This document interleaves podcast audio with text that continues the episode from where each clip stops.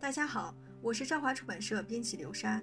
这一期我们听韩星基聊聊金钱观。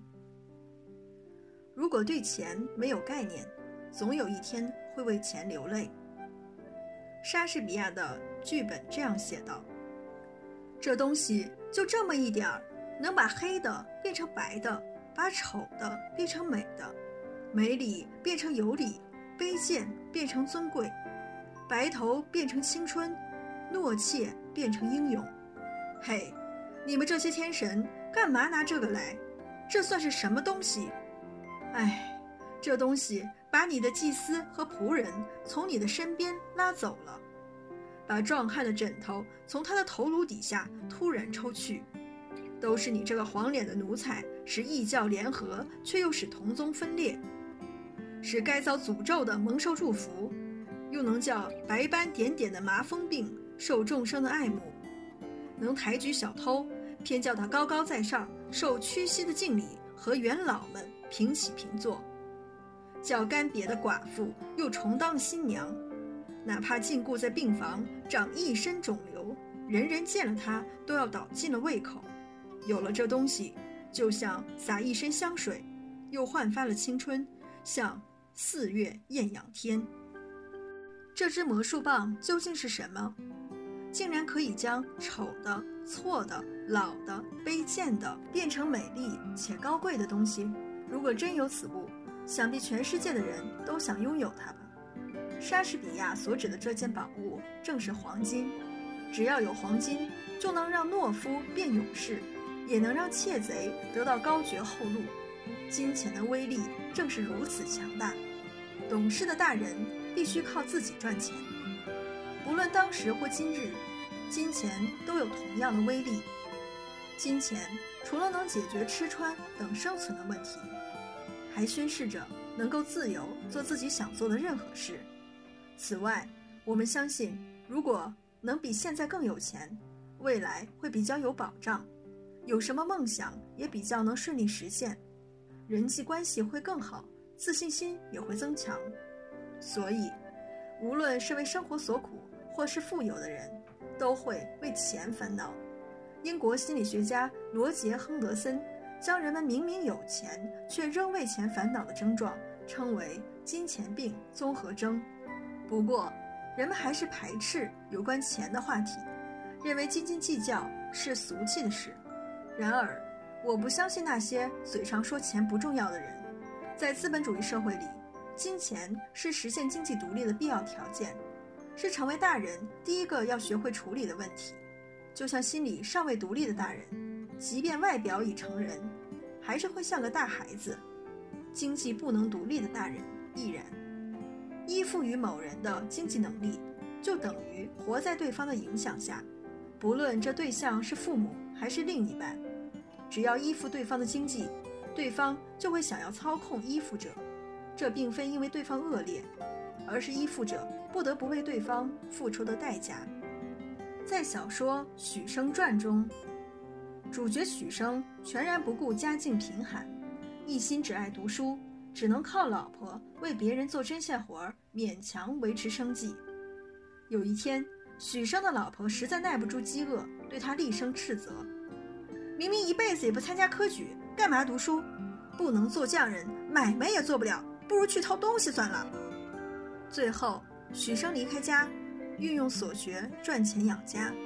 像这样，若要仰赖某人赚取生活费，意味着自己也必须承受相应的负担。不懂事这句韩语原意包含季节的变化，等于错过收获的时机，无以延续生计之意。经济不能独立的成人，就像个不懂事的孩子。人并不是在懂事后。才产生金钱观或懂得爱惜金钱，而是在自己真正赚过生活费以后才会懂事，也就是真正体验过对于钱的迫切需求，以及为了养家糊口而必须工作的无奈。无论自己收入多寡，都与向人伸手拿钱的感觉大不相同。自己付出努力与汗水赚来的金钱，才带有自尊与价值。我们工作赚钱。再用那些钱维持生活所需，钱是将我们付出的劳动交换成物质的工具。修鞋工人通过修鞋赚钱，老师通过教导学生赚钱，医生如我则是通过照顾患者赚钱。因此，赚钱这件事就代表某人需要你，证明你在做着这个社会所需要的事，意味着你身为社会的一份子，扮演着该扮演的角色。所以，我认为，不懂金钱的人其实等于不了解社会。此外，金钱为我们提供自由，买想买的，吃想吃的，去想去的地方，做自己想做的事都需要钱。英国作家弗吉尼亚·伍尔夫就曾对女性呼吁：金钱至于自由的必要性。不论用什么方法，希望各位都能拥有专属自己的金钱，去旅行、休息、反省世界的未来与过去，并且读书。沉浸在空想当中，徘徊于街道，将思考的钓竿丢进河里。你如何用金钱换取幸福？金钱能解决生活上的开销，维护人类的尊严，是自由自在过生活的最低安全网。随着物价越来越高，生活开销也越来越大，还有房屋、子女教育等费用。加起来十分可观，更别说我们还要存退休金。那么，是否有了不愁吃穿的存款就没了烦恼？不见得。这世上依然有许多已经拥有足够金钱，却还想要更多的人。因为，金钱不只是单纯的交换工具，同样是身份地位的象征。金钱会变得如此重要。原因其实是现代社会的匿名性，过去属于小单位的共同体生活形态，连隔壁邻居家里有多少碗筷都一清二楚，所以即便没有钱，也能以信任为基础，达成交换与互助合作。然而，生活在许多人聚集在一起的匿名环境中，就必须仰赖金钱作为交易媒介，用钱。把每个人串联起来，尤其在变化如此迅速的现代社会，即便毕业于好大学，进入好公司，也难保不会生变。能够稳稳支撑自己的，只有金钱。然而，对于金钱过度执着，反而会失去自由。想想英国大文豪狄更斯笔下的角色，视钱如命的斯克鲁奇，他为钱红了眼，不照顾亲友。圣诞节照样出外工作，为了节省木炭，而在寒冷的冬天让员工双手发抖的工作。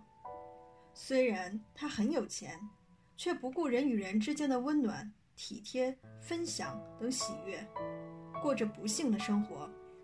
或许你认为斯克鲁奇只是小说里的人物，但其实我们周遭不乏这种一心只想赚钱的人，为了让小孩。上五种补习班，买一百八十平米的大房子而拼命赚钱，却忽略与家人相处的父母；为了买名牌而向银行贷款的人，使用非法劳工剥削劳工的老板等，光是这些人的例子，相信你应该就能理解。哲学家尼采对于金钱的执着提出以下警语：适当持有使人自由，过度持有。则让钱成为自己的主人，使持有者成为奴隶。那么，为了不让自己过度执着于金钱，究竟需要注意哪些事呢？我们有将金钱太过抽象化的倾向，例如，至少要有十亿韩元，约合人民币六百万元，老后才会幸福；三十亿韩元，约合人民币一千八百万元，才算富人。但其实越年轻，越难精准知道究竟十亿与三十亿是什么样的数字。任何事情只要不够明白，就很容易被牵着鼻子走。钱也是一样的道理。越是对钱没有具体的认知，只有空泛的概念，就越容易被钱左右。如果不想被钱左右，就必须认真思考，究竟自己想要赚多少。如何用自己所持有的金钱换取幸福。别人领高薪、开名车，也只是花他们的钱罢了。自己究竟是否需要那么多钱来满足自己？又必须花多少时间与牺牲才能赚取到那些财富？这些才是真正需要思考的问题。墨尔本商学院教授约翰·阿姆斯特朗认为，德国作家歌德是正确对待金钱的典范。他对金钱不会漠不关心，但也不会过度操心。虽然出身富有家庭，却一直想要经济独立。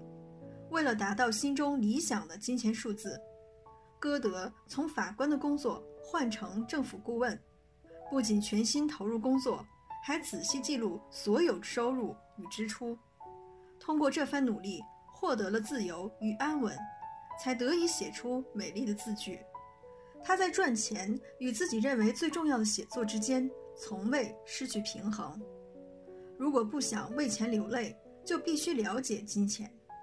你可以对年薪五千万韩元（约合人民币三十万元）的工作心存感激。也可以对一亿韩元的工作心存不满，这些都取决于你的金钱观。所以，女儿，希望你至少从现在开始，能多具体想想关于金钱的事，并得出自己的金钱观，以便在未来面临是否要换工作、是否该买房等具体问题时，做出不后悔的选择。哲学家培根就曾说。金钱是最忠实的仆人，也是最坏的主人。当金钱不再只是手段，而成为人生目标时，生活就会变得枯燥乏味且不幸。因此，人类必须掌握对金钱的主导权。活到现在的我不禁觉得，对于金钱，只要能守护自己，让自己做想做的事情，甚至可以进一步贡献社会。就已充分扮演好他该有的角色了。这一期就分享到这里，下一期我们听韩星记聊聊如何面对容貌焦虑。